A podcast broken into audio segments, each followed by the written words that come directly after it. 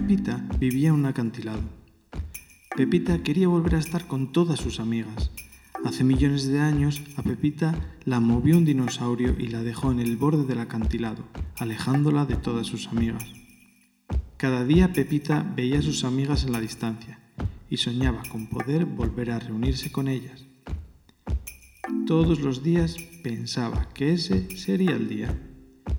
Pepita llevaba tanto tiempo en el mismo sitio que había visto pasar por allí a dinosaurios, hombres con mucho pelo y poca ropa, a gente a caballo peleando con espadas, a pájaros grandes y pájaros pequeños, coches, autobuses, libros, vio a barcos pequeñitos y barcos que parecían ciudades, juguetes perdidos por niños, aviones en el aire, helicópteros que se manejaban con mandos. Un día hubo una gran tormenta. Vino un tsunami tan fuerte que movió a Pepita a donde estaban sus amigas. Qué contenta se puso Pepita. Tenía tantas cosas que contarles. Pero el agua que la empujó junto a sus amigas ahora la empujaba de nuevo al acantilado. Y esta vez, tras pasar por el borde del acantilado, se cayó al mar. ¡Qué desilusión y qué gran golpe! Del acantilado al agua se cayó muy rápido. Dentro del agua se hundía más despacito, así que cuando llegó al fondo no se hizo daño y no se rompió en ningún pedazo. Su llegada al fondo del mar generó un gran revuelo entre las demás piedras. Todas querían ser amigas y que Pepita les contase mil y una historias de la vida por encima del agua. Pero Pepita se negó.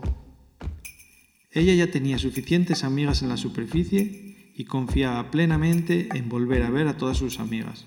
Solo sería cuestión de tiempo.